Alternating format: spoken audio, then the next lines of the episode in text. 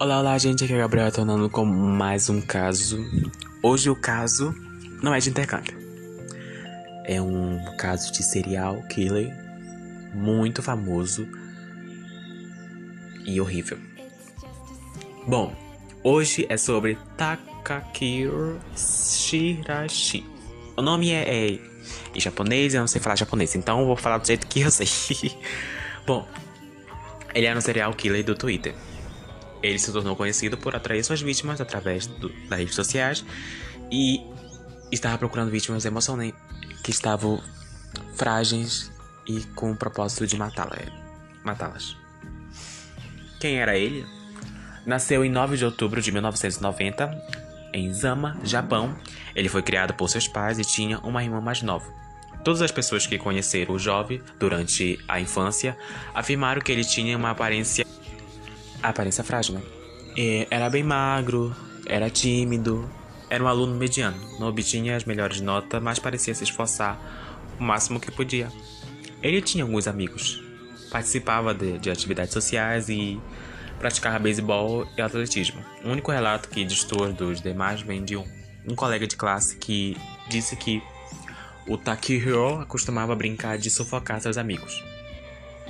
Durante o ensino médio, os pais de Takiro se divorciaram e isso causou um grande impacto emocional no garoto, principalmente por separar de, si, de sua irmã, que ficou morando com a mãe enquanto ele permaneceu sob os cuidados dos pais.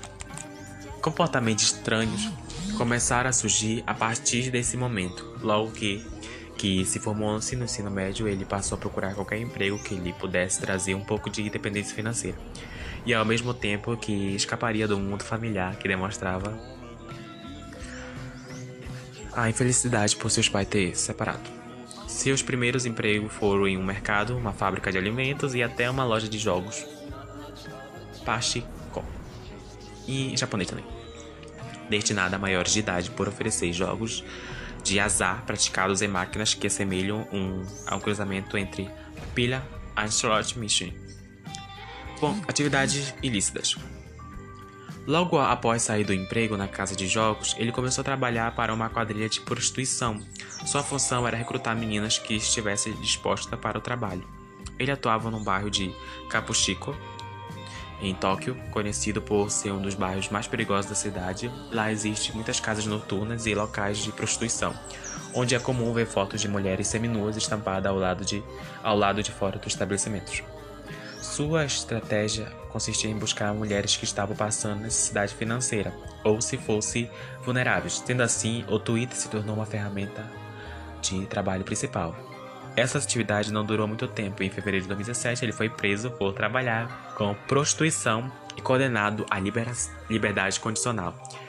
Cerca de três meses depois, sua pena foi, foi suspensa devido a uma brecha na lei. Embora uma lei proibia a prostituição no Japão desde de 1956, os japoneses encontram uma brecha em interpretações para passar por cima da lei e assim gerar mais de 2,3 trilhões por ano, que é uma das maneiras de bular a lei.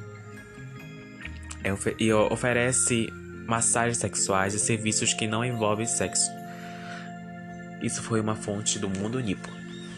Nessa época, Takisho ainda morava com, com o pai, ele tinha, eles tinham um bom relacionamento e dividiam tarefas na, na oficina de automóveis que era ganho que era o ganha-pão da família.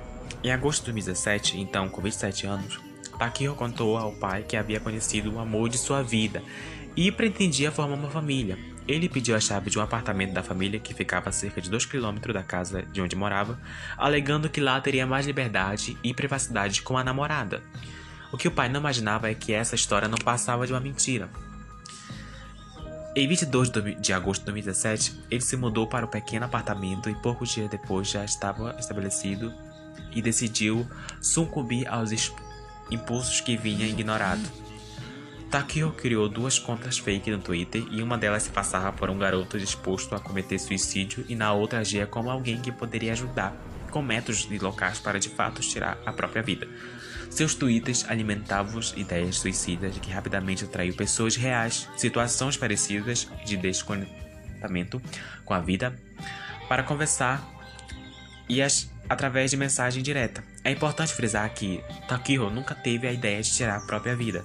Sua declaração serviu apenas como isca para as pessoas que tinham, que estavam mentalmente afetadas psicológicas.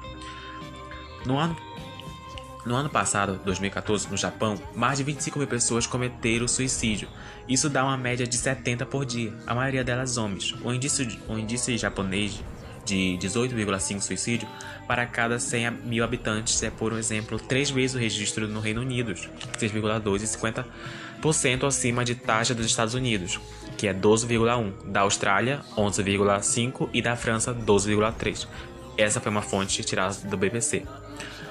Seus modos operandi consistiam em formatar é, vínculos emocionais com pessoas em situação de risco para o suicídio e em seguida convidá-las para sua casa. Ele prometia suicidar-se junto ou fornecer o local e um método adequado. Tudo isso a depender do tipo de abordagem que fazia nas redes sociais. Era comum que ele buscasse as vítimas na estação de trem, a fim de que não desistisse de última hora. Chegando em sua casa, ele oferecia bebidas alcoólicas que... e tranquilizantes para que a passagem fosse mais tranquila. Quando percebia que as vítimas estavam embriagadas sobre efeitos de medicação, abusava sexualmente delas. Há muito tempo que Takiro fantasiava assistir morte de uma pessoa. Em menos de uma semana morando no seu apartamento novo, fez sua primeira vítima. E sim, algumas pessoas foram até a casa de Takiro sabendo que esse seria seu último dia de vida. Mas antes, afirmamos que estas pessoas concediam seu assassinato. É importante sabermos a história toda, já que tudo não é tão simples assim e pessoas com problemas emocionais podem se tornar alvos extremamente fáceis. Em agosto e outubro de 2017, Takio estrangulou e desmoronou nove vítimas em Tóquio.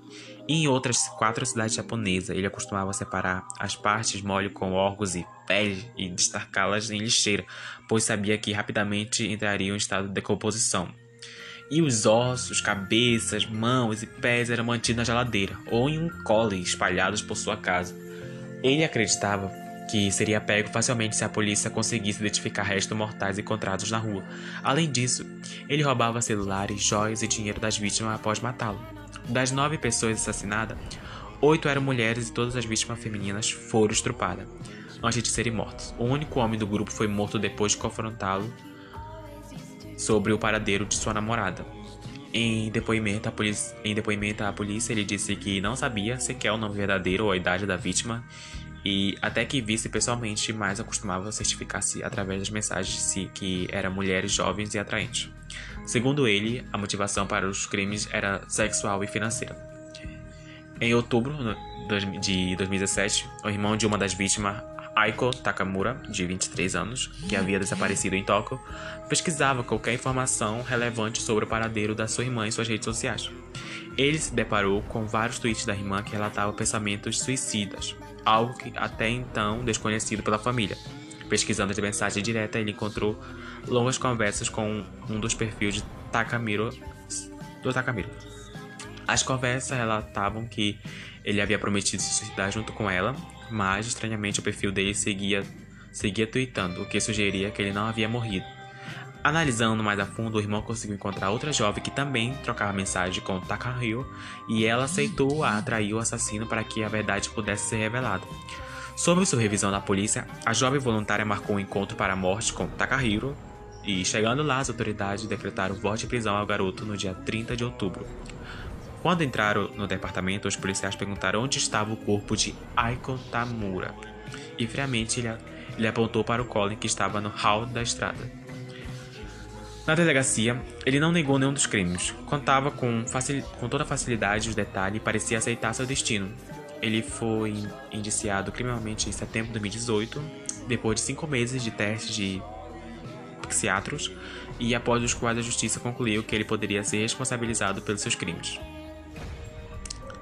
E declarou-se culpado permanente ao Tribunal Distrital de Tóquio em 30 de setembro de 2020, mas sua defesa inicialmente alegou que ele deveria ser acusado de um crime menor, já que havia matado as, as pessoas com o consentimento delas.